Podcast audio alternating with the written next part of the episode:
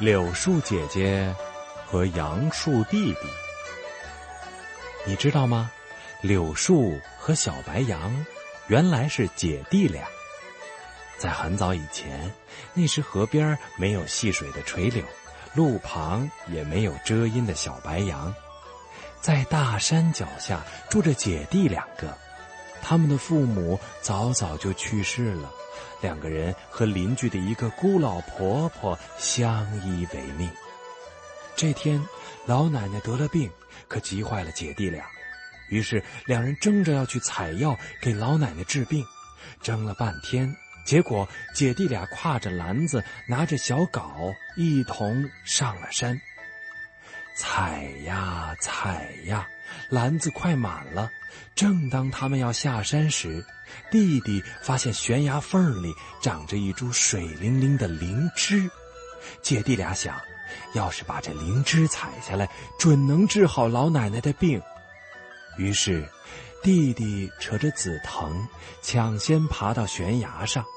瞧，弟弟很机灵，已经采了灵芝，开始扯着紫藤往回爬了。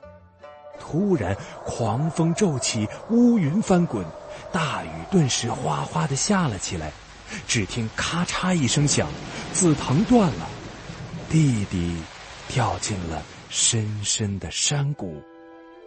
姐姐趴在上面喊哑了嗓子，黑黝黝的山谷里只有风声雨声。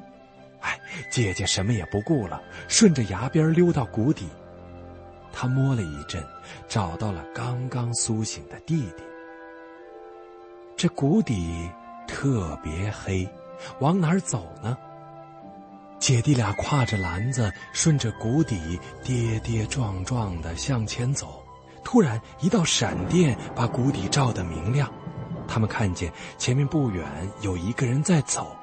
姐弟俩像是见了救星，立刻高喊着奔过去。可是前面的人不见了，却出现了一个小草棚。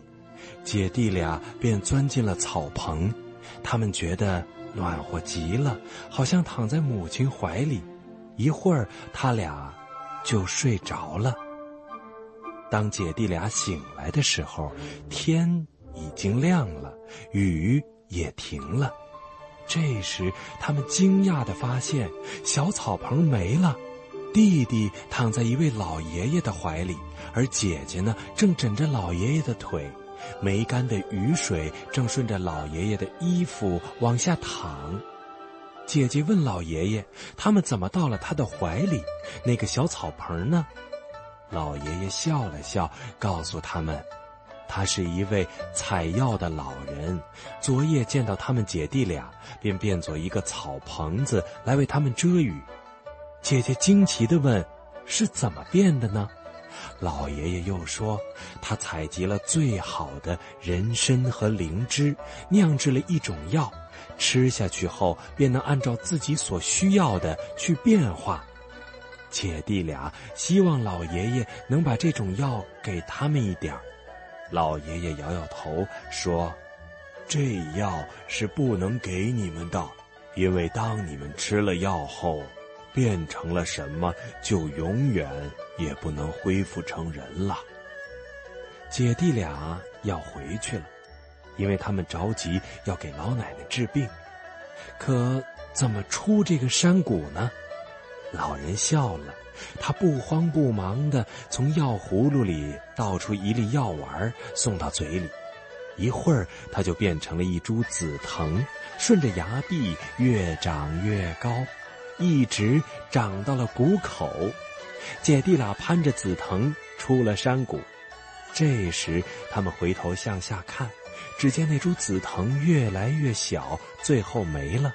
谷底出现了那位老人，在向姐弟俩挥着手。姐弟俩匆匆忙忙的往回赶，下了山，奔上了大道。只见远远的，好像躺着一个人。姐弟俩走近了一看，吓了一跳，是老奶奶。原来他俩一夜没回家，老奶奶心急如焚，一清早就拄着拐棍顺着路来找姐弟俩。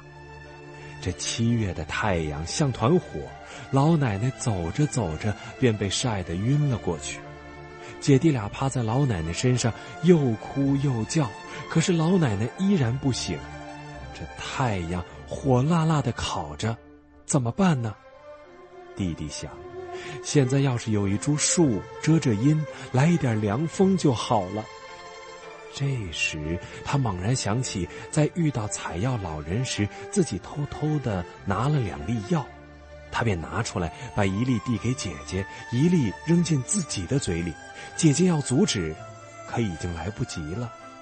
一会儿，在老奶奶的身旁长起了一株挺拔翠绿的小白杨，它用茂密的叶子遮住了阳光，又换来了凉爽的风。老奶奶慢慢醒来了。姐姐扶着老奶奶回到家里，熬好了药，便到河边去打水。突然，她听到喊救命的声音，抬头一看，只见河上游冲下来一个小孩，眼看着要沉下去了，怎么办呢？这姐姐又不会游泳，她想，要是有一个树枝或者棍子递过去，让那孩子抓住，不就能把他救上来吗？她瞅了瞅四周，什么也没有。她猛然想起那粒药。一摸，正在兜里，他掏出来就吞进肚里。马上，河边出现了一株垂柳，长长的柳枝伸进河中，那个孩子便拽着柳枝，爬上了岸。从此，柳树姐姐守在河边，她常常用河里清灵灵的水梳洗她柔软的长发。白杨弟弟立在路旁，为来往的行人遮阴。他是个活泼的孩子，有时你走得很远了，还听得见他在那里哗啦啦的唱歌呢。